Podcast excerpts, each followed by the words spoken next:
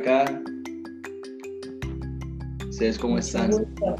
No, nosotros bien. mucho gusto, Melissa. Juan Camilo. Y pues felices acá acompañándote. Cuéntanos bien sobre el proyecto ahora que ya estamos acá, porque yo escuché, la, estaba hablando la mayor parte del tiempo conmigo, pero pues ya que está Juanca, pues... Pues yo leo, yo, la, que, la que interactúa por, por el podcast, pues la cuenta es Meli casi siempre. Pues yo siempre estoy revisando y escuchando lo que dicen, a veces hablo, a veces no, pero como yo estoy, Meli es más expresiva, pues ella contesta mejor. ok, no pues eso, yo, bueno, yo primero que todo, les doy las gracias por estar acá, yo los había seguido hace bastante porque soy amigo de Andrés, que tengo entendido que Andrés es el primo de Juan, de la novia de Andrés. de Juan. Novia sí, ¿Están familia? Sí. Sí, sí. Entonces, y hace mucho ya los había escuchado, cuando, cuando ustedes empezaron yo los escuchaba. Yo los sigo en... en Gracias. Qué Sí, bueno. Sí. Entonces, eh, yo dije, me parece interesante. Y pues un día Meli le habló a Dani y yo trabajaba con Dani.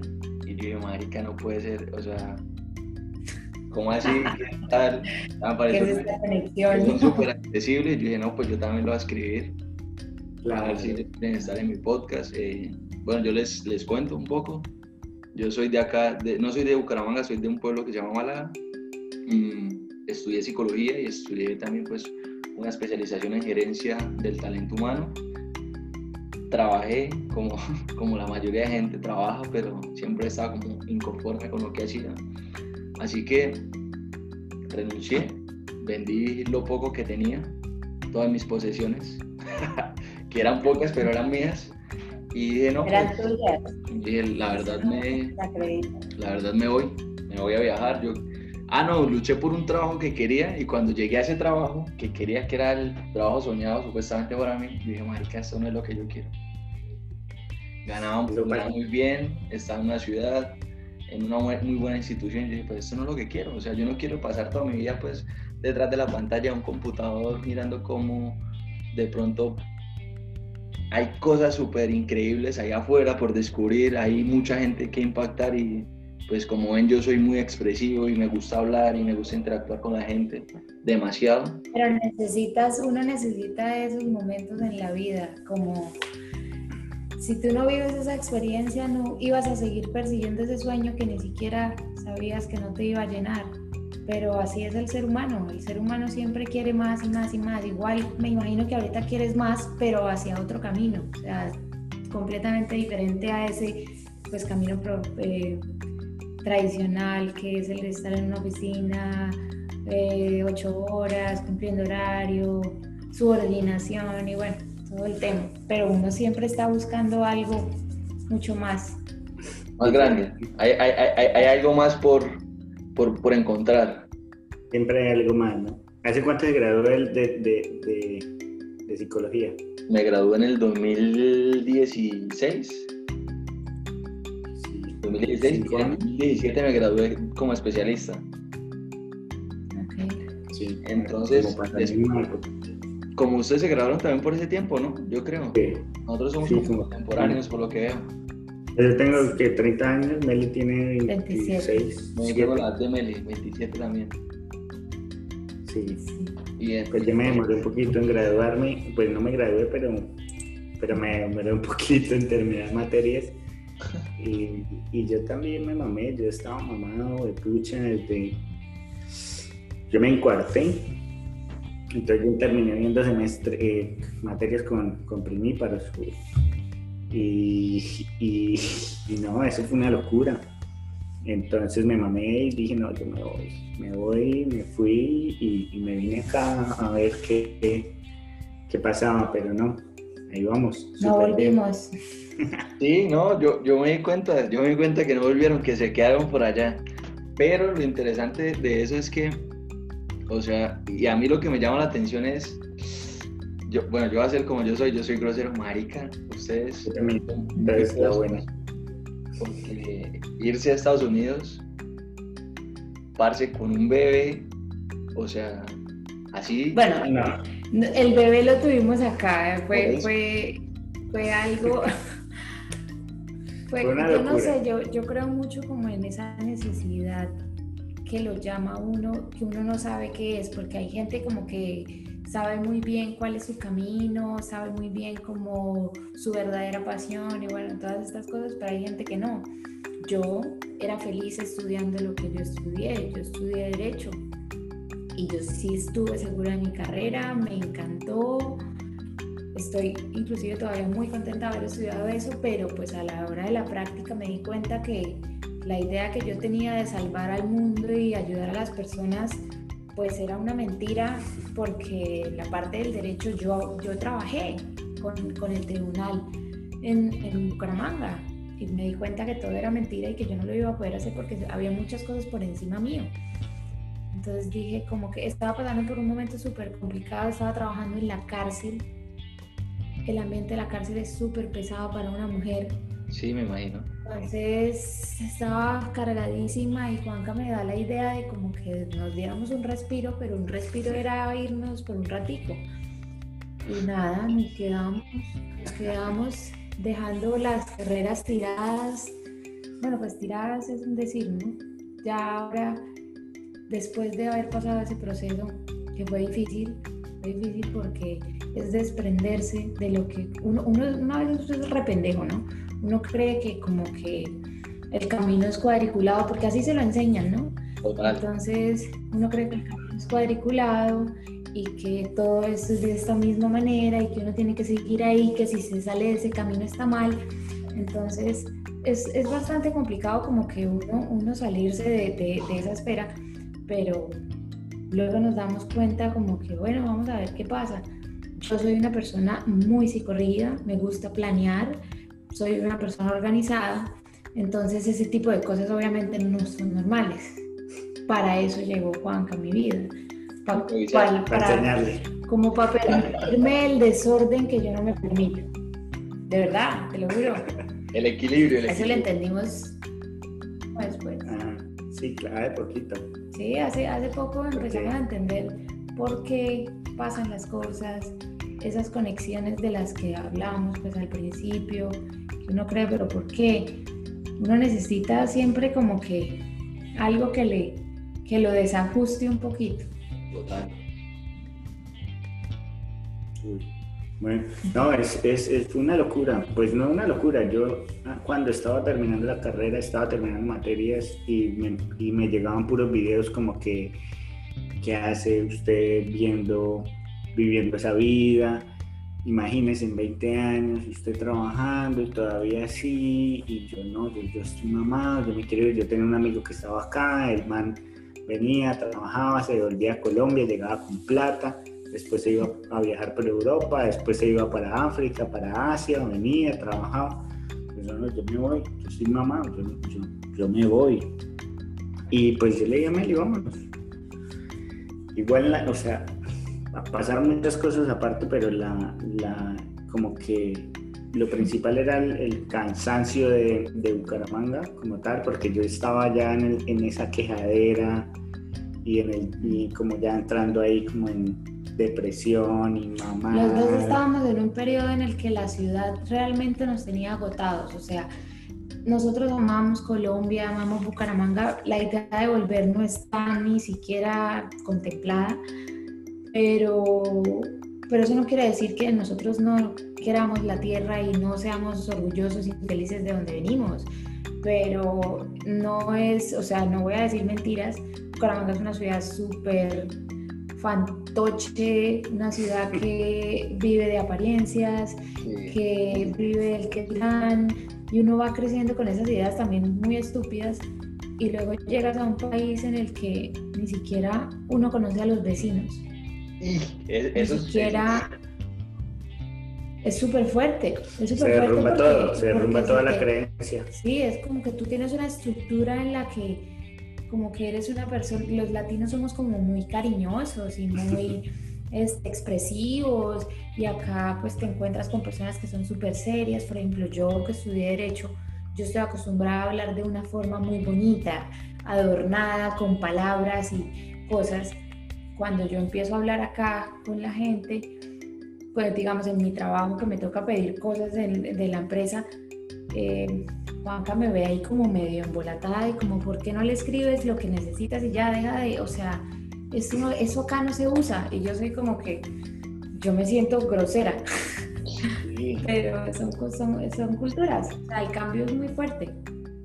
No, es solo eso, igual, digamos, por ejemplo, cuando estábamos haciendo maleta para venirnos, yo me acuerdo que me empezó a echar ropa y ropa y ropa y estábamos con la yo estaba en la casa de ella y ahí estaba la mamá de Meli y, y yo Meli, ¿para qué llevas tanto? O sea, ¿qué vas a hacer con toda la ropa? Entonces, no, para cuando de pronto tenga una reunión de tal o cuando de pronto vayamos a tal cosa, no, no va a pasar, eso no pasa. Como que no, sí, que incluso tuvimos una discusión de que eso sí pasa y yo tengo que vestirme bien y no sé qué, sí, pero digamos, por ejemplo, yo voy a, a, Walmart, eh, he ido a Walmart, por ejemplo, en medias. Me he bajado en medias y me bajo en medias, compro lo que necesito y me devuelvo. Eh, Bucaramanga o Colombia, uno ir a, hacer mercado es, es ir a, al club campestre. Uno va arreglado, ¿no? Y, es una locura, pero... Literal. sí, sí. No, y te empiezas a dar cuenta que, que, la gente no, tú no le importas. O sea, de verdad tú no le importas a la gente. Cada quien está como tan metido en su cuento. Este país este, es, es increíblemente, nosotros somos muy bendecidos y agradecidos. Pero en este país hay un corre-corre, todo el mundo anda en su cuento, en su trabajo, en su vida, que nadie tiene el tiempo para estar mirándole la vida a los demás. Total. Entonces, entonces tú te vuelves eso es un proceso súper chévere porque, y más pues de que venimos de Bucaramanga, que es una ciudad completamente opuesto, entonces uno empieza a hacer ese ejercicio de soltar, soltar esas creencias, soltar los estigmas, soltar el qué importa lo que la gente piense o no piense, qué importa si hago esto o no hago esto, qué importa el estatus, acá tú puedes ver una persona que trabaja en un lugar muy normal con un Lamborghini y lo quiere pagar y lo paga y se lo da y si lo paga pues lo puede tener. Sí, acá, acá el poder de adquisición es muy diferente, es, el estilo de vida es, es diferente, entonces te empiezas a, como, a quitar esa creencia de, de cosas que, que, pues a la larga vienen muy arraigadas es a la cultura de nosotros que pues no es que estén mal, sino que uno se da cuenta que la gente acá es como muy libre. Sí, no.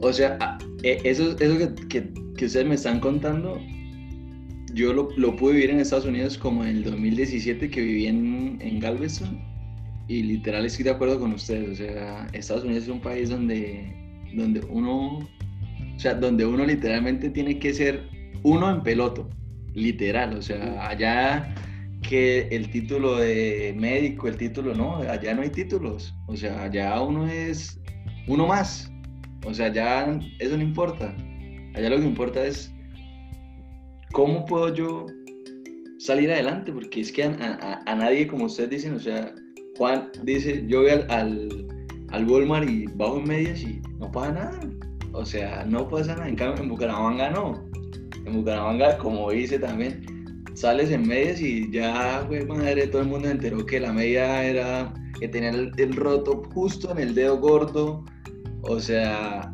y, y, esas cosas como que chocan y uno a veces, no sé si les ha pasado, pero a veces uno como que dice, marica, yo lo extraño, yo, yo extraño como un poco la ciudad, como, como esa conexión, pero al mismo tiempo uno dice, pero me siento mejor acá, o sea, como que le hace falta a uno ese sabor caluroso de, de nuestra cultura.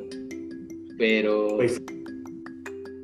Yo, yo extraño, digamos, eh, no tanto el, ambiente, porque Bucaramanga es muy pesado y yo me movía en un ambiente como muy, como muy pesado con respecto al alcohol y la fiesta y esas cosas. Pero, es que acá en Bucaramanga es una locura. Sí.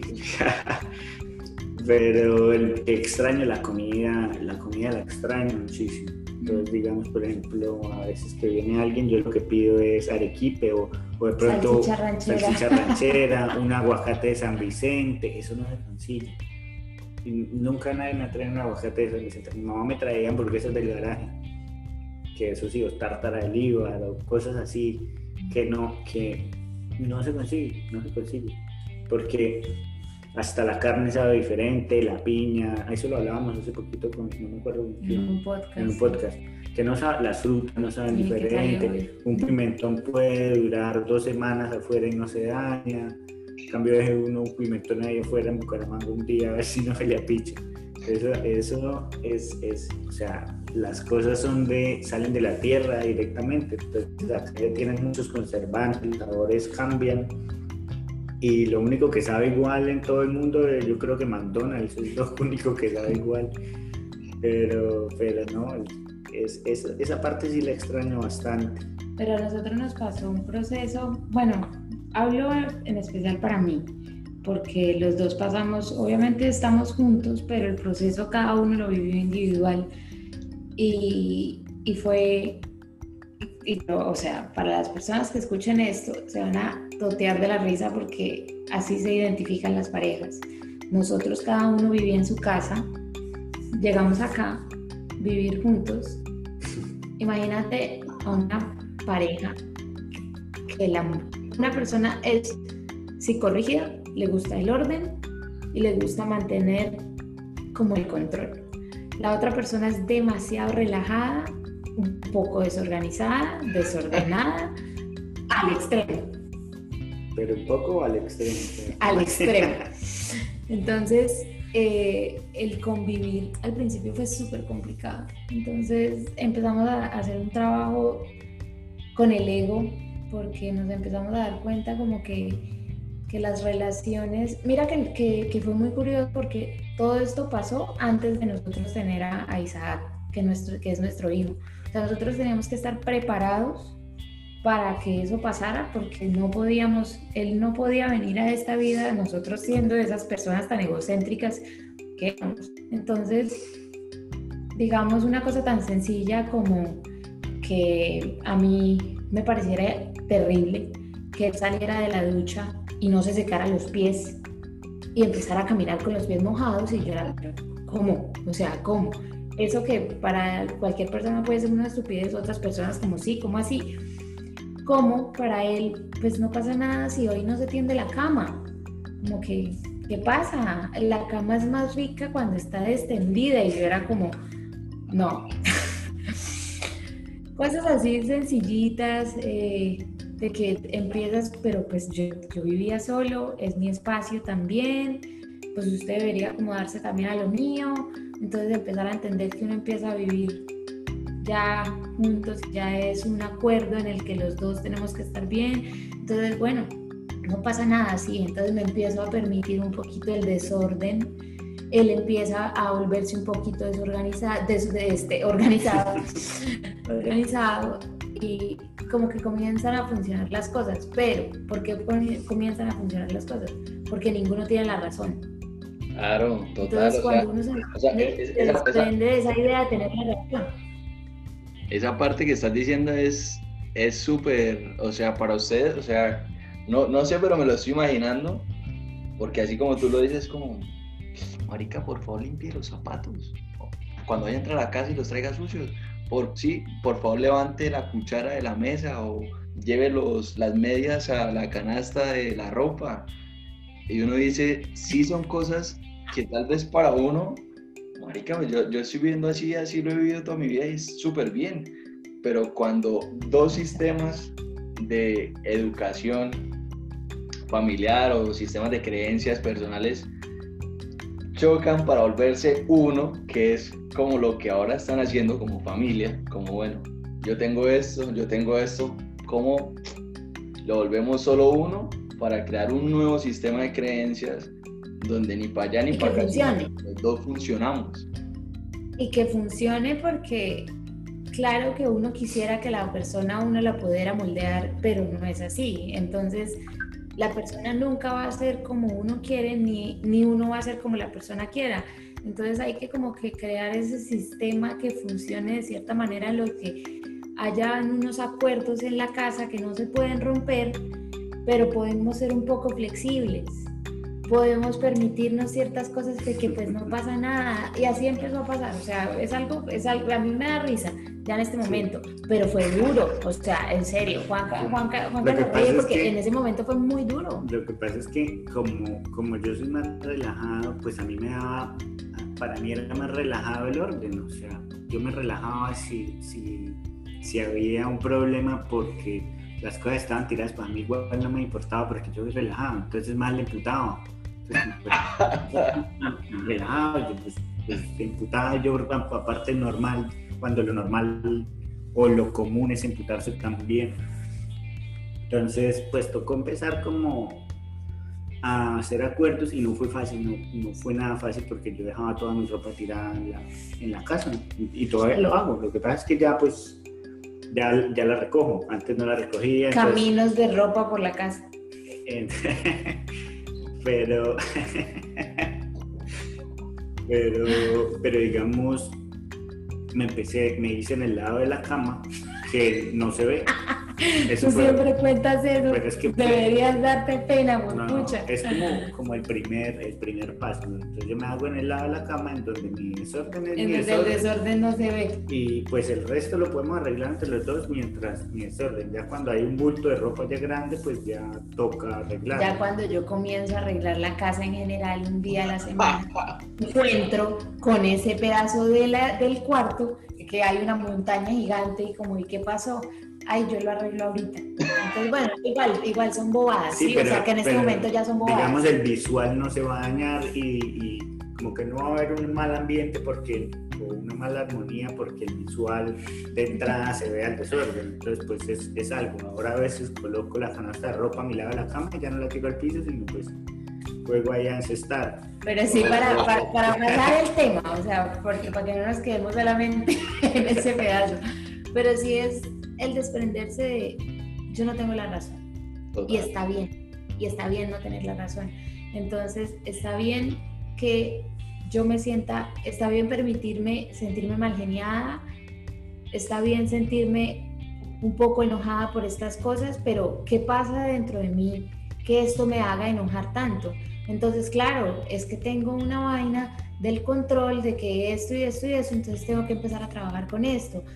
Claro, eh, se me van a seguir presentando en la vida miles de, de, cosas de esta manera hasta que yo no le ponga atención y no trabaje esa parte. Y así fue, o sea, imagínate, o sea, una persona como yo, y Dios me manda a este hombre para trabajarlo con toda. Entonces, no, y, y mi hijo, ¿no? Entonces, eh, luego nace pues Isaac, bueno, no, pero es que no sale, no, sé cuánto tiempo tengamos, porque es que nosotros tenemos una historia en la que también emprendimos, renunciamos, vivimos en el carro, nos quedamos sin casa. ¿Qué quieres saber? Bueno, yo, yo, yo así como resumiendo, eso me parece súper interesante que esto ha fluido, así como, porque así debe ser. Pero por ejemplo, yo tengo una filosofía de vida que es como y, lo veo ahorita, por ejemplo, digo, marica, es lo que ustedes están viviendo es bueno, porque ustedes se confrontan solamente con sus estilos de vida individual. Es como cómo confronto al otro, o sea, cómo la otra persona se confronta conmigo. Y es lo que tú estás diciendo, Melio, o sea, cómo no tener la razón está bien, cómo no poder controlar todo está bien, cómo poder entender el desorden del otro también está bien, cómo poder negociar está bien, ¿sí? Y sobre todo, por ejemplo, en la relación de pareja que, que, como tú dices, o sea, nunca, jamás una relación de pareja va a ser perfecta, porque es que somos cabezas totalmente diferentes y aunque estemos en el mismo cuarto, estamos teniendo una perspectiva totalmente diferente de la cama, por ejemplo. Entonces, eso, eso es súper interesante en cuanto a la capacidad que nosotros tenemos como para trabajarnos, para trabajar ese ego, que tú dices, lo estamos trabajando y no es fácil, para aprender a, decidir, aun cuando tenemos el ego ahí puesto, cuando yo quiero que las cosas funcionen más de, esta, de este lado que de ese.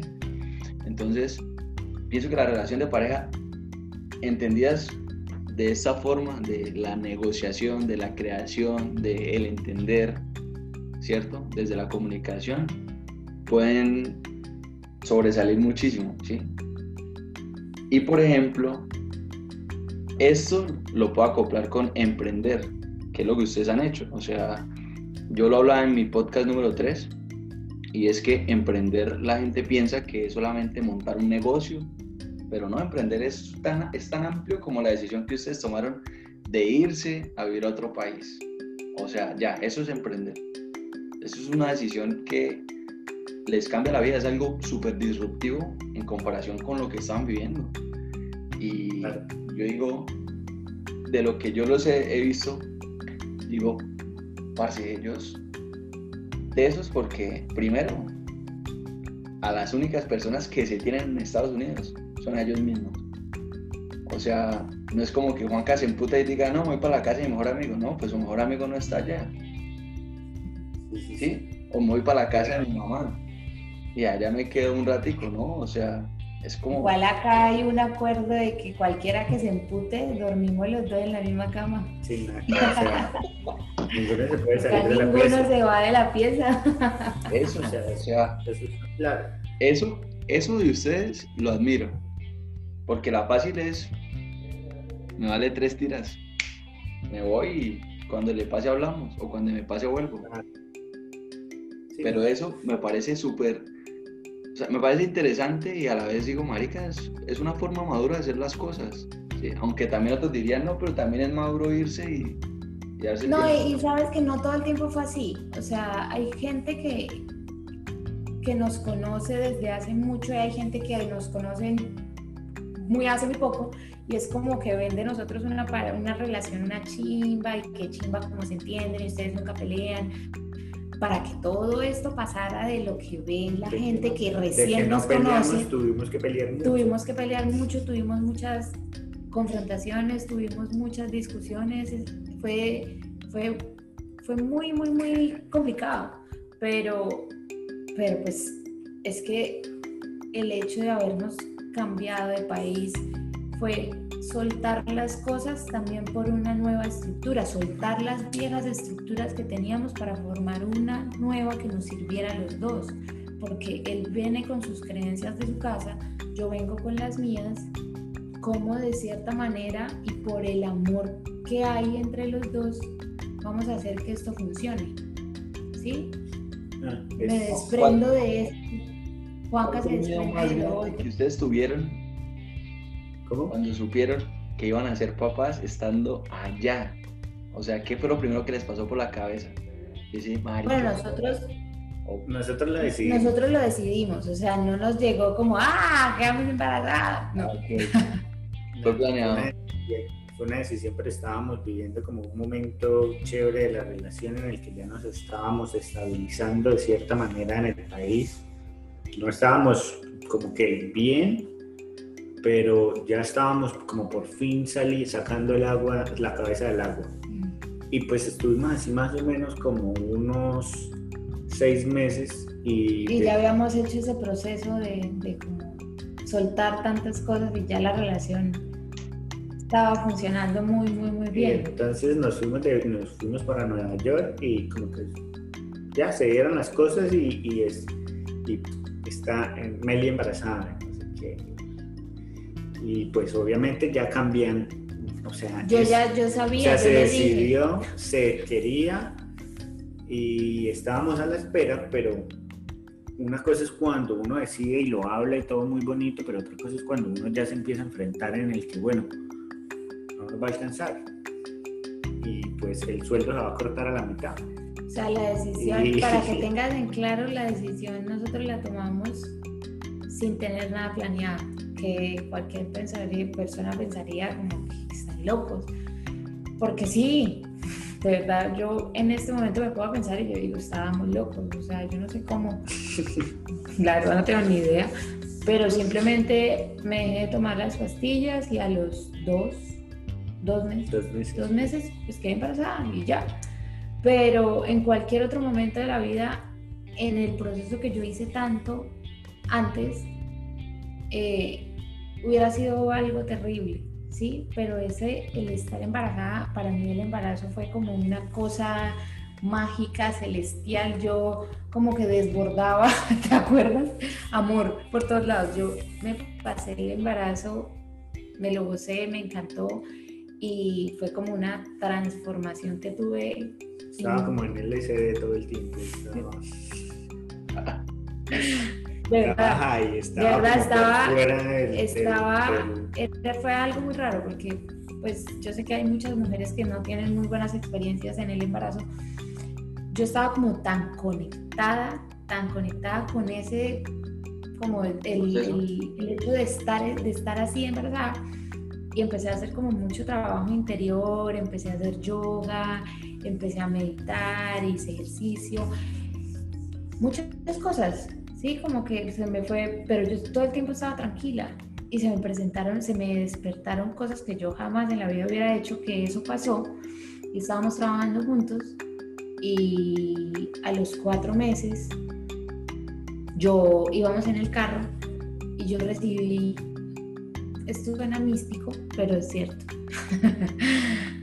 Yo recibí una revelación en la que escuché como si Dios me hubiera hablado y me hubiera dicho que teníamos que renunciar. Y yo al trabajo. Porque ya veníamos con la idea de que nosotros ya sabíamos hacer las cosas. Nosotros tenemos una compañía de pintura pero pues eh, que ya sabíamos hacer las cosas, que esto, que para qué seguíamos empleados. Y yo escucho eso y volteo a mirar a Juanca en ese momento y le digo, tenemos que renunciar. ¿Y Juanca qué hizo? O sea, ¿qué pensó? Pues yo la, yo la volteé a mirar y yo le dije como que en serio. Y le dije, y tenemos, no, y lo peor es que fue como, o sea, recibí eso con hasta como cómo debíamos hacerlo, que teníamos que renunciar y hacer unas tarjetas y repartirlas. Y yo le dije, Juanca, tenemos que renunciar y vamos a hacer las tarjetas de la compañía y las vamos a empezar a repartir. Eso es lo que tenemos que hacer.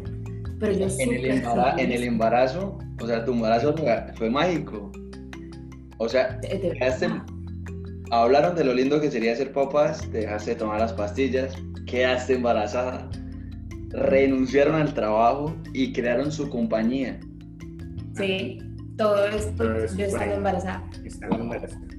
Y fue algo muy raro porque yo quería renunciar, ¿no? Yo estaba mamado, o sea, yo estaba como que, como que quería renunciar, pero yo no podía decirle, Meli, renunciemos. O sea, era como lo más irresponsable de decir en el momento de como que no, es que estoy mamado, voy a renunciar. Y lo primero que a mí me venía a la mente de decirle a Meli eso era, se está loco, no es responsable, vamos a tener que es lo usual, ¿no? Sí, sí. Pero como la idea vino de como la idea vino de Meli, pues yo le dije, pues listo, de una. ¿Cuándo? Ok.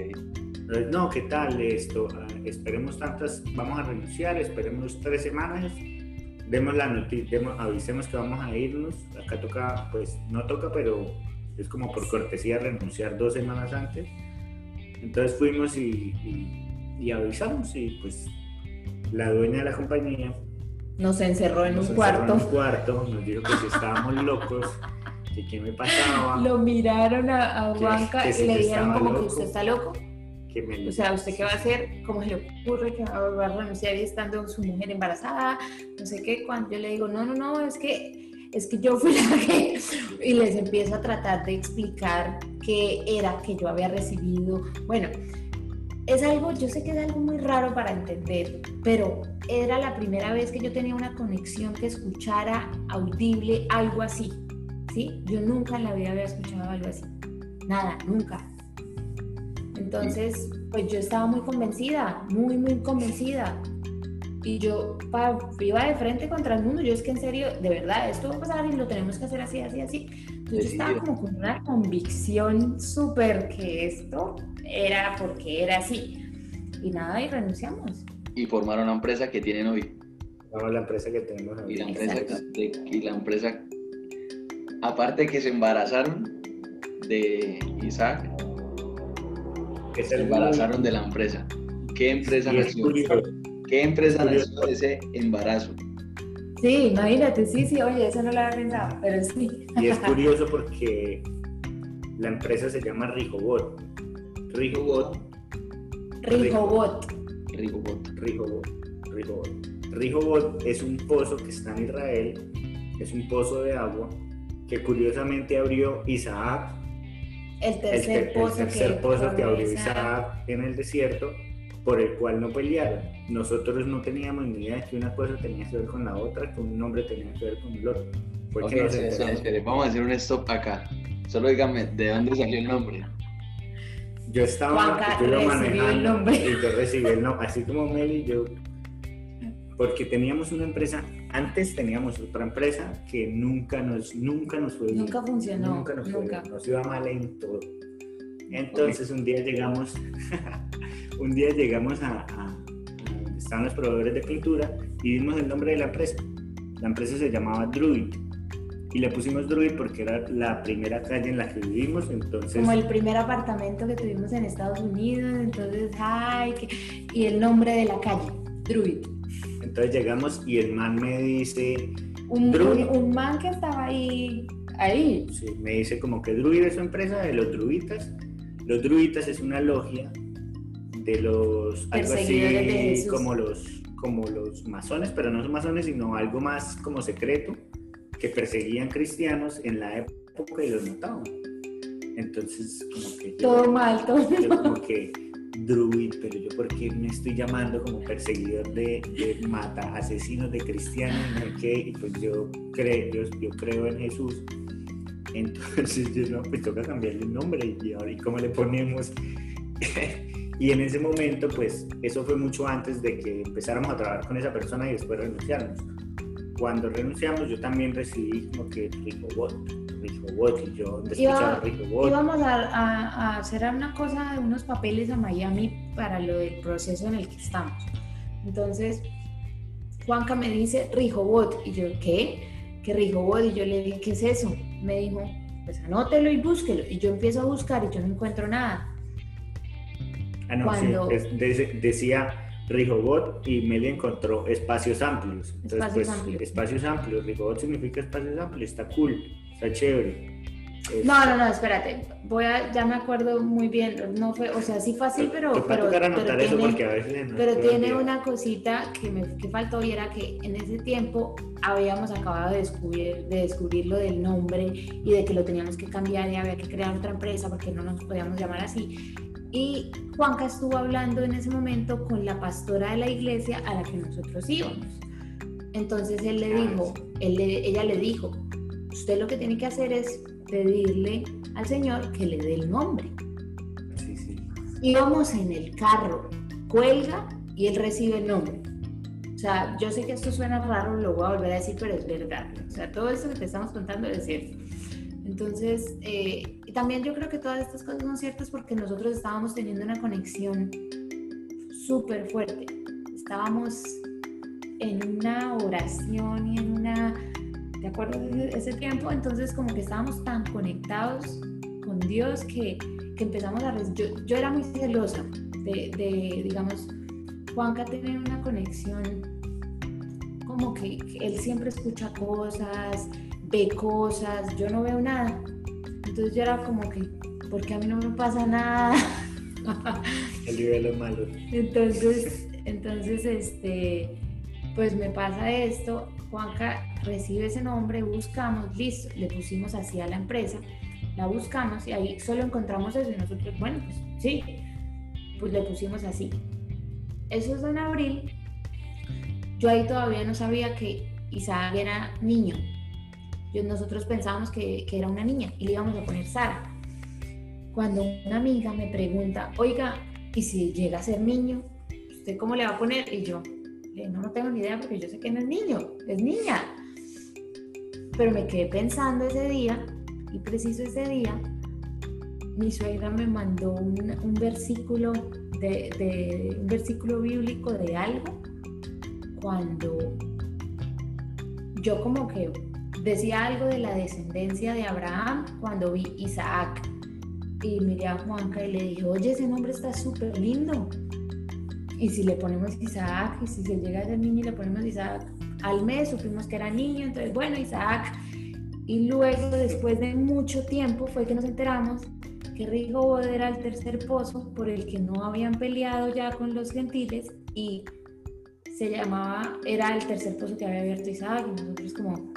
Una conexión rarísima, ¿no? pero todo vino después. Sin saberlo, sin planearlo. Y, y, ahí sí el negocio empezó a fluir. Claro, no, no, no, increíble. Empezó a, o sea, las cosas empezaron a darse.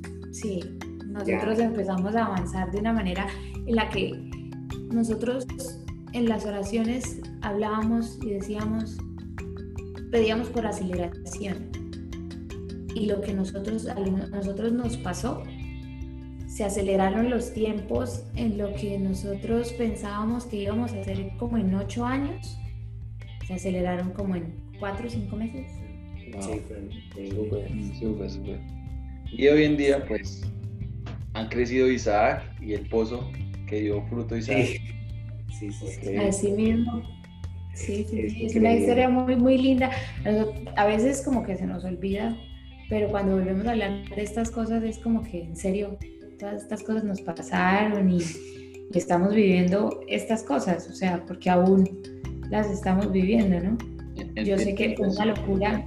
Entonces vamos a ponerle, usted le van a poner el nombre a este episodio del podcast. ¿Cómo que eh, pues sigamos hablando y más tarde lo pensamos. vale, la, vale la pena embarazarse. Eso está cool, eso está.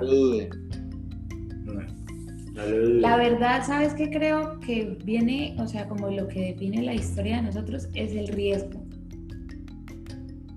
Todo mm. como take a risk, siempre pero hay que tener muchas cosas claras antes de, de, Yo soy una persona, por ejemplo, que como soy más relajado, pues me tiro a lo bruto y, me vale huevos y me va bien. No, maldita sea, como decimos en Bucaramanga. Sí.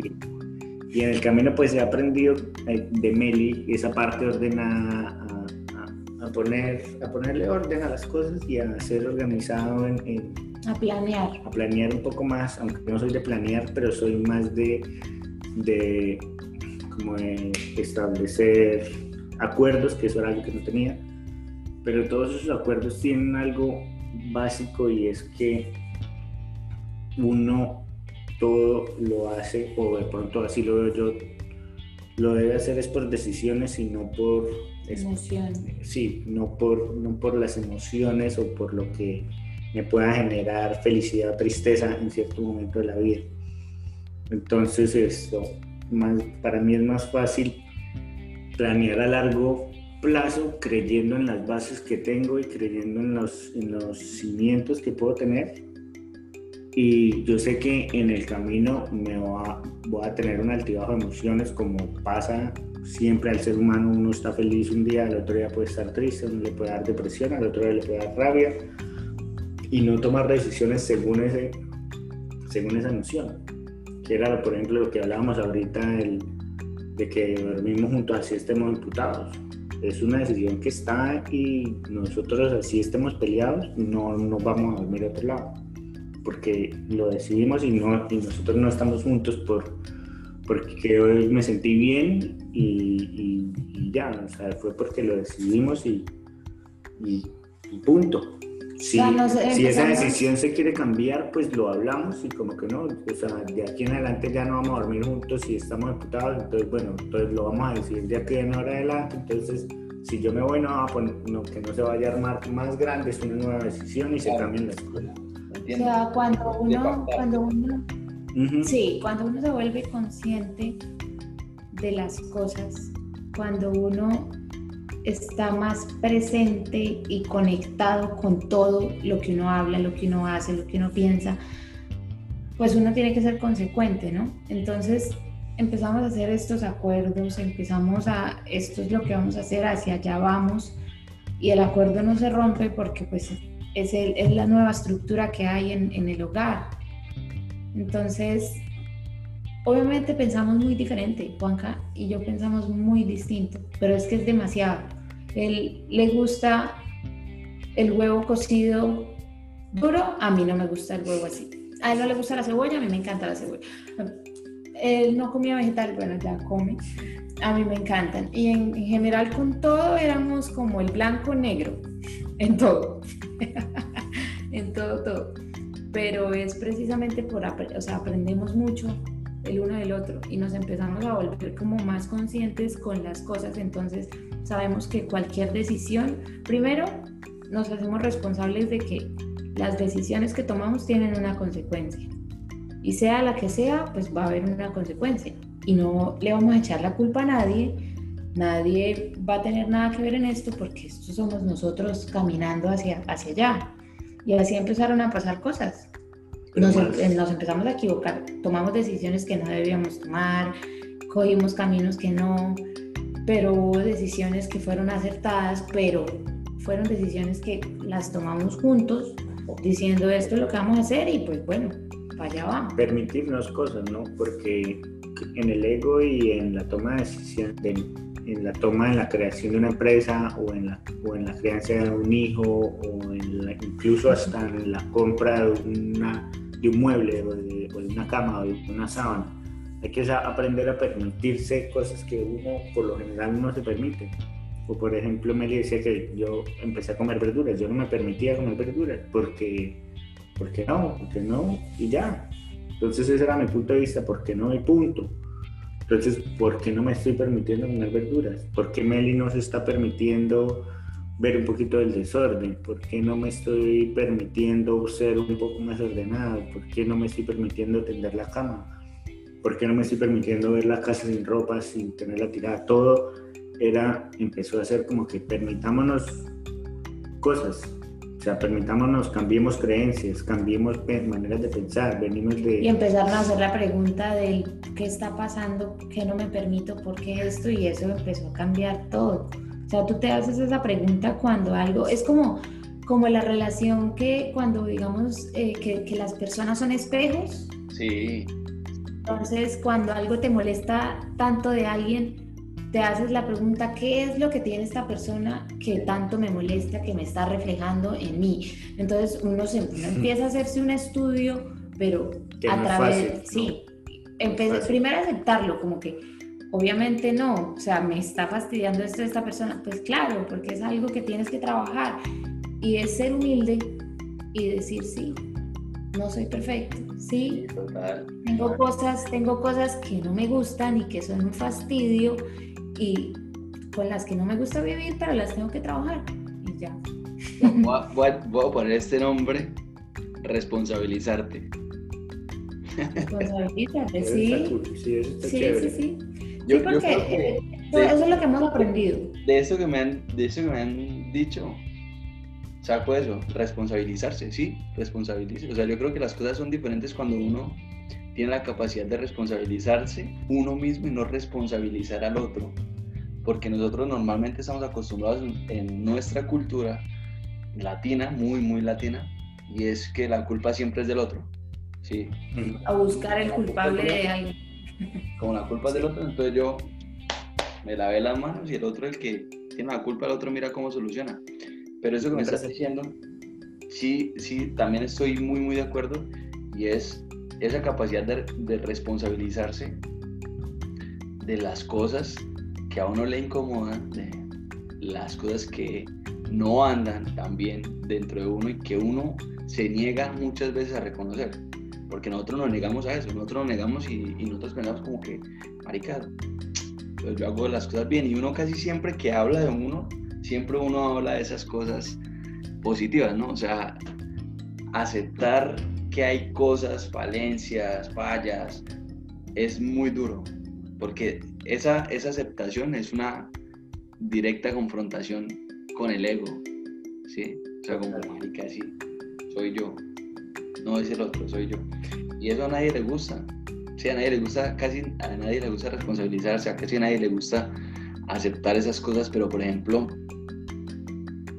o sea, su historia me parece una historia re loca, pero bonita, porque en parte siento que me espejeo con muchas de las cosas que ustedes hacen, porque yo soy también así, o sea, yo, soy, yo creo que en parte soy como Juan, que soy como aventado, como renuncio y me voy, o sea, lo que venga.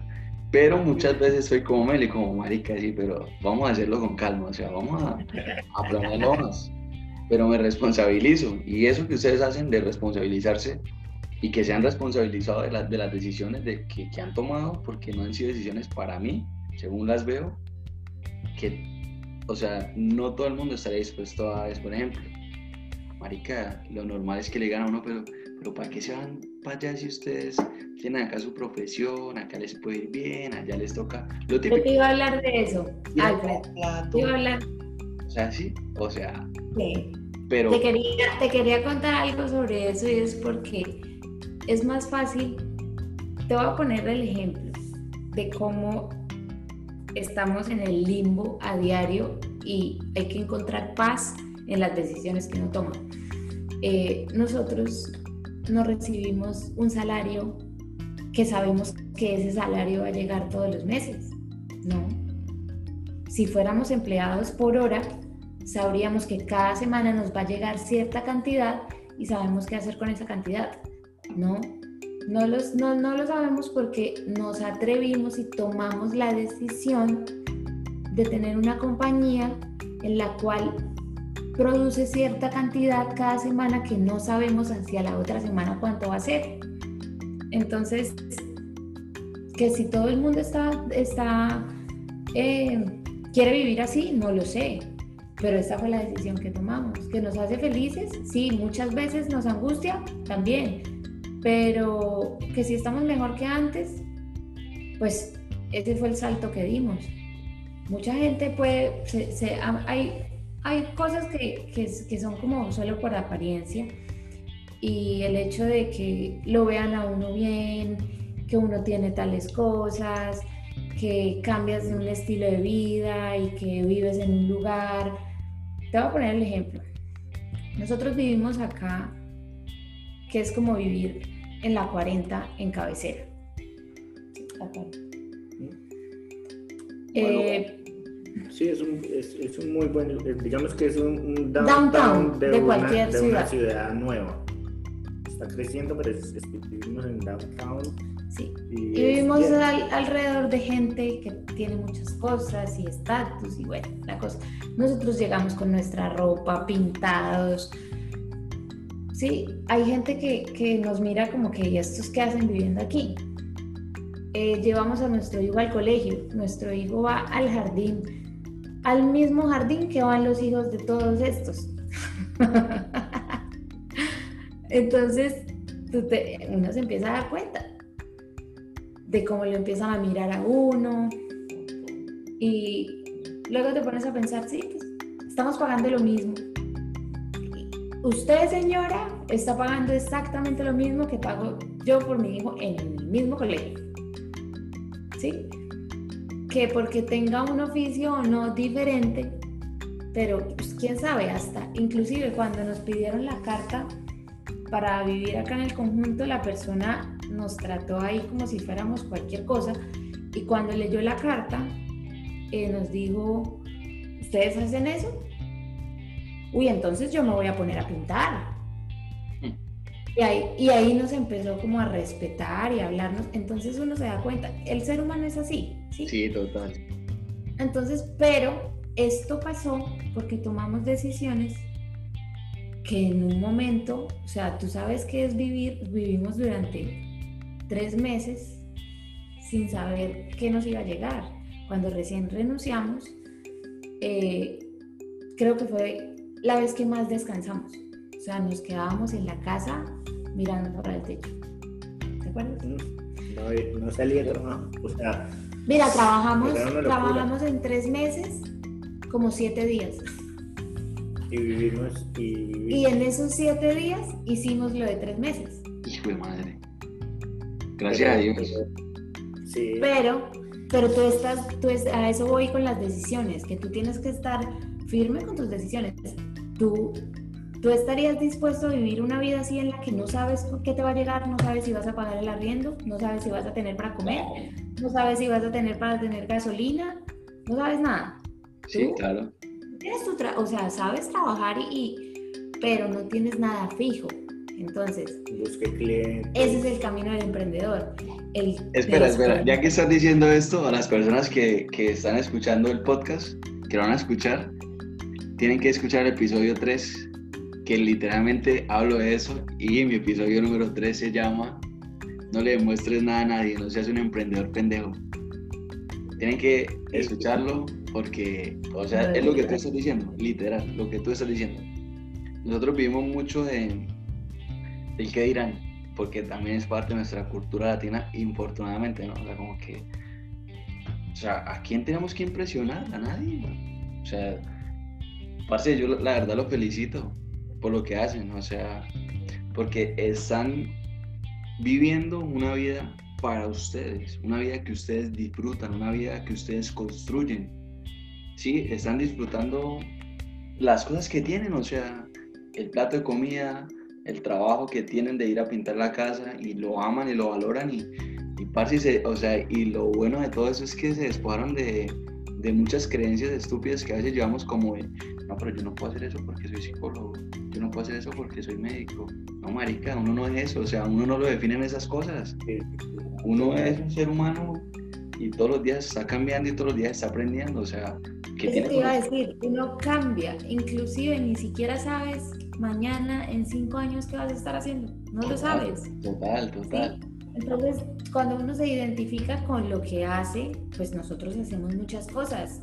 Si yo me identificara con lo que hago, yo pinto, yo corro, estoy corriendo maratones ahora, eh, soy mamá, esposa, hija, podcastera. Podcastera. Imagínate. de todo. Sí, hago de todo. Sí, claro, o sea, es que yo pienso que en ese sentido como que uno no se puede definir. O sea, uno tiene que como encasillarse en algo que cuando uno se encasilla, mejor dicho, puede estar perdiendo la noción de, de muchas cosas y muchas oportunidades de disfrute en otras áreas de desarrollo que tal vez tengo la capacidad de explotar, como tú lo haces. O sea, tú haces muchas cosas, pero, pero todas esas cosas hacen parte de ti. O sea, no te defines en una única cosa, porque no eres una única cosa. Es que lo que yo le digo a la gente, un día eh, tuve un, paciente y él me decía, no, pero es que, bueno, como yo a veces hago terapia, me decía, pero es que yo soy médico. Y yo le digo, sí, si te quitan mañana el, el, el título de médico, ¿sigues siendo médico? No, no sigue siendo médico. ¿O sí? Como tienes el conocimiento, pero... Ser humano que respira. No puedes definirte porque alguien te dio un título, ¿sí me entiendes? O sea, como que... O sea, el título es... La etiqueta, la etiqueta en la vida es jodidísima. Y pienso que eso es una de las cosas que, por ejemplo, a mí no me costaron de, de, haber dejado la carrera, porque yo terminé materias, pero no recibí el título y, muchos de mis amigos me decían, pero ¿por qué no me graduó? ¿Por qué nunca va a tener un trabajo mejor de los que puede tener ahorita? Y no sé qué. Yo le dije, es que yo estudié, yo estudié negocios internacionales no para, para volverme un empleado, sino para crear empresa. Y pues me vengo a crear empresa. Pero está ejerciendo muy bien su carrera. Estoy ejerciendo mejor que cualquiera. Tengo una empresa internacional de pues fuera de Colombia, entonces pues ejerzo y y ese título nunca me, me ató, como que no, usted es profesional en tal. No, yo no soy eso, yo estudié eso. Yo ahorita estoy leyendo un libro que me llama mucho la atención que se llama Limitless, de un man que se llama Jim Quick.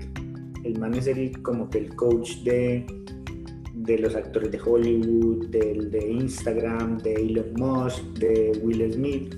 Mm. Y el, man, y el man habla de la plasticidad del cerebro y de lo importante que es todo el tiempo estar aprendiendo algo nuevo y no definirse con una cosa y cómo combinar las cosas. Entonces, por ejemplo, si usted es pintor, cómo combina la pintura con el podcast y cómo combina la pintura con el podcast y, esto y la corrida y cómo, cómo une todo y cómo crea una creencia dentro de lo que hace y dentro de las cosas que vive en, en, las, en las diferentes áreas.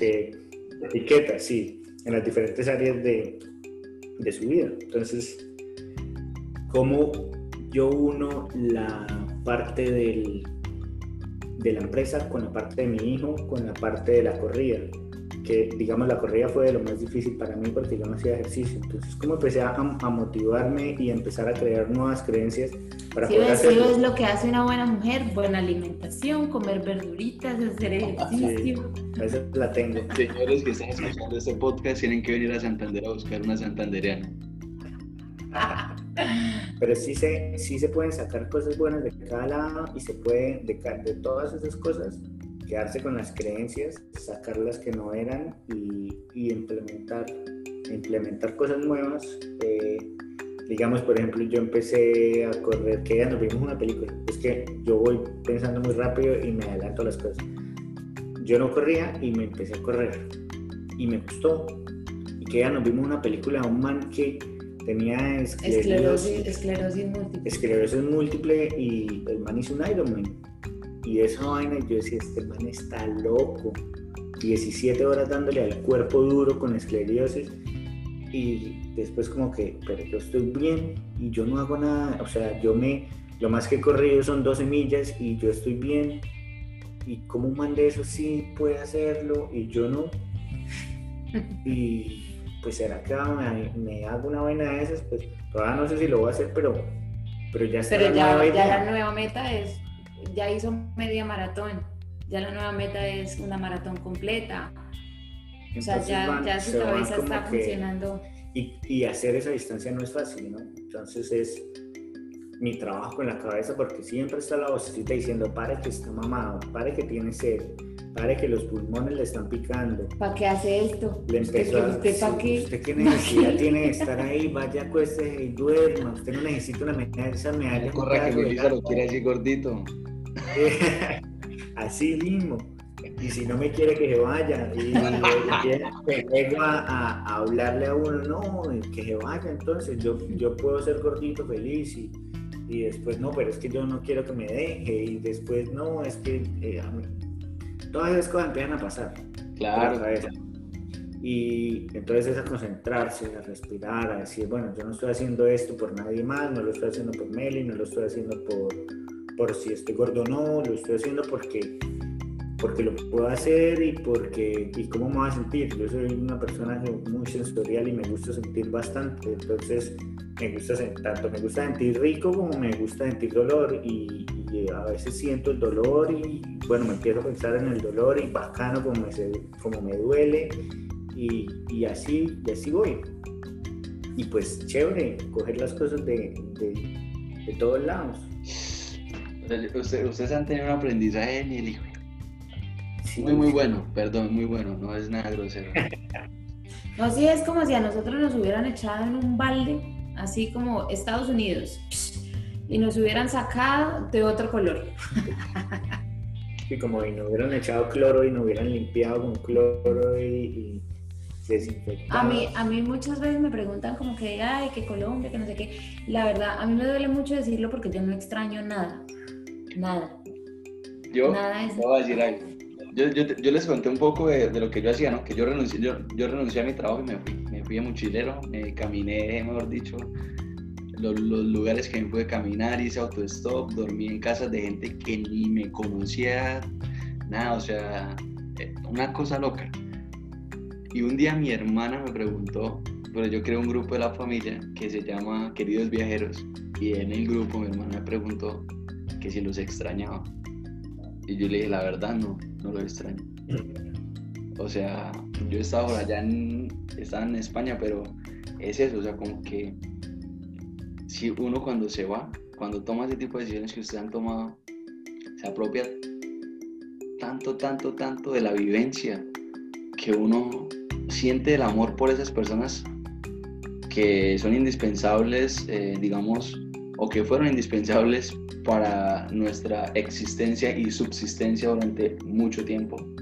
Pero ese amor me hace ser libre y no dependiente. Entonces yo puedo estar en la requinta porra, los amo y el amor que les tengo nunca va a cambiar, pero no lo necesito acá al frente para quererlos. O sea, y, y, eso... El amor de la familia debería ser un amor libre. Hoy, hoy precisamente me escuché un podcast de una persona que decía, estudió antropología y decía que claro, en la casa todo el tiempo era, pero vamos que su tía va a estar, pero vamos que es que su tanito no sé qué, es el cumpleaños de su primo no sé qué.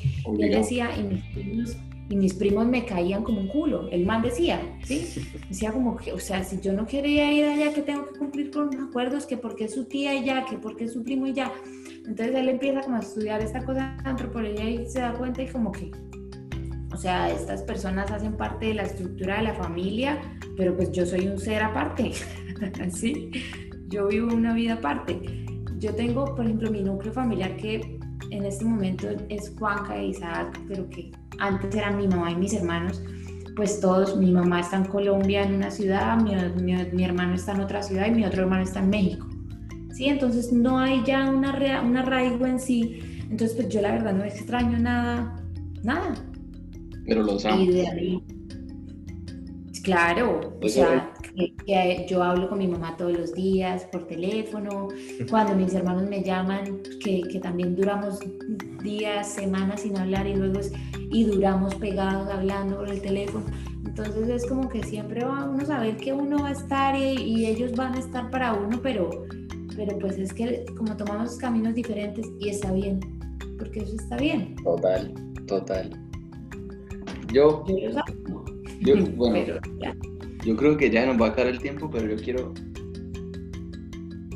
No, no quiero como cinco consejos ni nada de eso. Cinco cosas que ustedes han aprendido en todo el proceso que han tenido desde que llegaron a Estados Unidos hasta hoy. Cinco cosas y, y, el aprendizaje en las diferentes áreas, la relación de pareja, la empresa, ser papá, o sea, como ustedes los quieran mm, dar. Cada uno. Cada uno. Cada uno, sí. Dale. Dale, tío. Eh, bueno, yo te diría que el primer aprendizaje se vale equivocarse. A mí me ha costado mucho, mucho, mucho, mucho entender que el error está bien, equivocarse está bien, porque como tengo una, una, una personalidad de ser muy perfeccionista, me gustan las cosas muy bien hechas. Entonces me cuesta mucho el error, y me he dado cuenta que cuando uno se equivoca le llegan millones de oportunidades. Creo que ese sería el primero. El segundo sería no quedarse con todo lo que a uno le dicen. Yo soy una persona muy intensa, intensísima, de cuando algo me resuena o, sé de algo o, o, como que escucho algo o alguien me dice algo, eh, quiero saber por qué y empiezo a buscar y empiezo a investigar y como que no quedarse siempre porque le dijeron que hacía esto, es así y ya, ¿no? O sea, siempre es la oportunidad de saber por qué. Ese sería el segundo. El tercero podría ser como ser un poquito más liviano, aprender a fluir un poquito con la necesidad que vaya dando el día a día que esa es otra cosa que me ha costado muchísimo en mi caso personal, porque de mi intensidad que soy, me gusta hacer muchas cosas. Y cuando me doy cuenta estoy tan sobrecargada que me estreso y entonces es como tratar de, de, también es darse la oportunidad de, de alivianarse un poquito, de quitarse las cargas. ¿Ya voy en, para el tercero? Sí.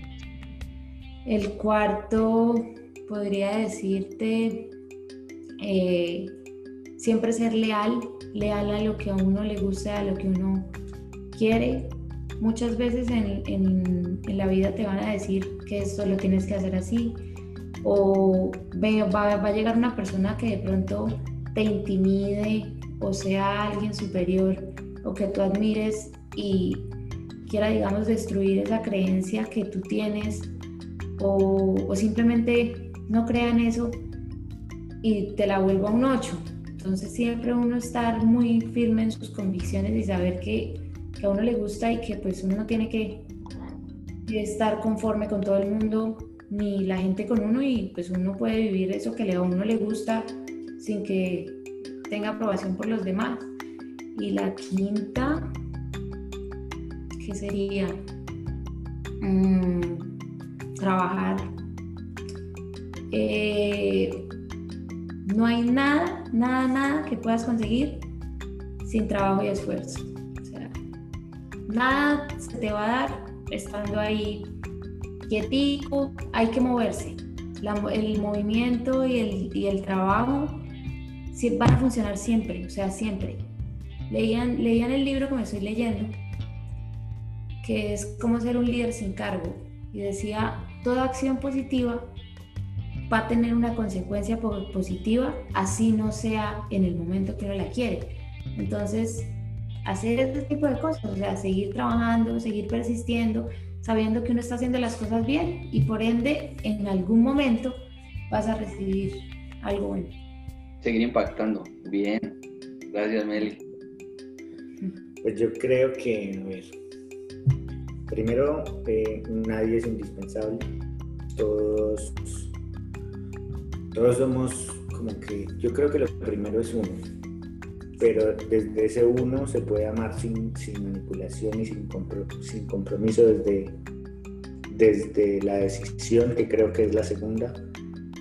Eh, siempre uno, uno, puede amar sin, sin, ser egoísta, sin, sin no manipular, o sea, eh, nadie, nadie es, o sea, si yo me muero nadie se va a meter al hueco conmigo así quisiera, no lo va a hacer, no se puede. Entonces todos somos uno y somos, cada uno es uno y uno es indispensable. La segunda, pues las decisiones, todos decidimos y, y, hay que decidir y tomar las decisiones y asumir las decisiones y saber que con cada decisión hay una consecuencia. O sea, uno no puede pensar que, que yo tiro un vaso y el vaso no se va a romper. La, hay una hay una, una acción que se tira, se rompe y la consecuencia es que o lo limpies, si no lo limpias se corta los pies, pero, siempre hay una acción, reacción y consecuencia. Eh, la tercera, eh, hay que aprender a escuchar. Es importante escuchar. La gente, a la gente no le gusta escuchar y, se, y lo, lo más básico es que tenemos dos oídos y una boca. Entonces, pues tenemos que escuchar más y hablar menos hay que siempre mirar la manera de buscar ponernos en la posición de la otra persona queriendo saber lo que está sintiendo cuando la, dice las cosas en vez de estar pensando que le voy a responder para, para, para hacerme creer que soy más o para hacerme creer que sé más porque eso es el ego ahí de, de, entrada.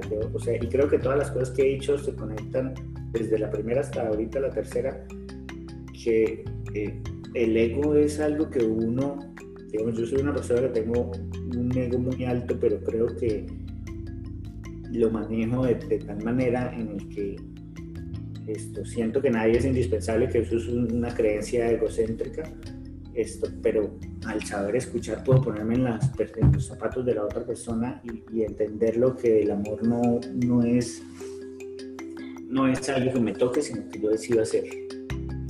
Eh, voy en la cuarta. Hmm, no, hay que eh, leer. He estado, he estado pegado mucho en la lectura y hay que leer de todo, de todo. A uno le dicen no lea tal cosa, no lea tal cosa porque eso es del diablo, no lea tal otra porque eso es malo. Hay que leer de todo y tener su propio criterio. Y ver que cuando uno lee algo diferente, no es que uno se vaya a convertir en algo diferente, sino que uno va a adoptar nuevas cosas y va a rechazar lo que no le resuena. Y ya de último, esto, sientan, es, para mí sentir es, es importante, para mí pegarme es importante. Hace poquito, hace poquito, no, el fin de semana me fui a jugar paintball y hace rato no sentía esa, esa adrenalina de, de coger bala y huepucha y cogía chino y que y como no alzó la mano le seguí dando duro hasta que alzó, que alzó la mano porque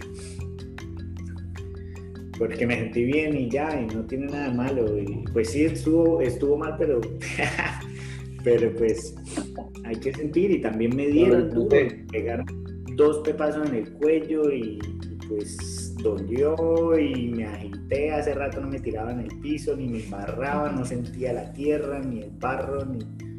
y es importante sentir tanto en lo, no, lo físico, lo que es el tacto, los olores es importante saber oler. Cuando, por ejemplo, leo, me gusta colocar aromatizantes, me gusta leer, esto, leer probar cosas nuevas. Ahorita estoy probando infinidad de cosas con, con lo vegano, con lo que no tiene que ver nada con carne, prueba comida libanesa y... Le encantó. Es increíble como las cosas saben ver cosas nuevas, oír, bueno, oír, aprender a escuchar. Y pues yo creo que eso me define bastante. Yo creo que, que lo que ustedes acaban de decir es como súper indispensable, de verdad, que, que cada uno pueda evaluarlo, porque son cosas que aportan al crecimiento desde la experiencia de otros. Así como los otros la cagan y uno puede aprender de esas cagadas, uno puede aprender de esos triunfos que les dan a ustedes esas enseñanzas que hoy nos están transmitiendo a nosotros. O sea, poder aprender de los espejos, las cosas buenas también. Alguien me dijo una vez, de las personas aprenda todo lo bueno, pero también aprenda una cosa mala para que usted no la haga. Y hoy veo como cómo aprender de verdad de experiencias, o sea, exitosas. Y para mí exitoso no es tener plata, sino estar logrando lo que quiero construir, siendo leal a lo que quiero. O sea, eso es ser exitoso, literalmente. Entonces, ¿cómo nosotros, los que escuchamos el podcast, los que compartimos podcast, aprendemos constantemente esos pequeños triunfos y esas pues no lo llamamos pequeños, de esos triunfos y de esas derrotas de los demás. O sea, literal, eso es una bomba, ¿sí me entienden? Y yo les agradezco a ustedes por, porque ustedes tienen, la verdad tienen una historia muy loca y yo sé que nos falta, o sea, yo creo que, se lo juro que yo quiero tener otro podcast con ustedes porque quiero saber. pero, pero hay un montón Sí, sí, luego, luego más adelante, cuando ya llegues más episodios y eso, volvemos a hablar, seguro nos habrán pasado millones de cosas más. Total, y no, y además que seguramente, no, seguramente no estoy seguro que hay muchas cosas que quiero saber que me dejaron picado, por ejemplo, qué es construir una empresa, cómo es tener una familia, cómo es sacar adelante una familia en Estados Unidos, o sea, esas cosas, literal, yo digo, admirable. Y pues en última les agradezco a ustedes por haber aceptado mi invitación. No nos conocemos, literalmente cruzamos los mensajes para estar acá hablando siento que ha sido súper chévere, me he reído y he podido aprender de esa experiencia que ustedes han tenido y la verdad les deseo. La magia del internet y de cómo nos conecta todo esto, me encanta, de verdad, gracias Alfred por habernos invitado y creemos muchísimo en el poder de las historias, por eso hacemos podcast, por eso iniciamos también nosotros este proyecto.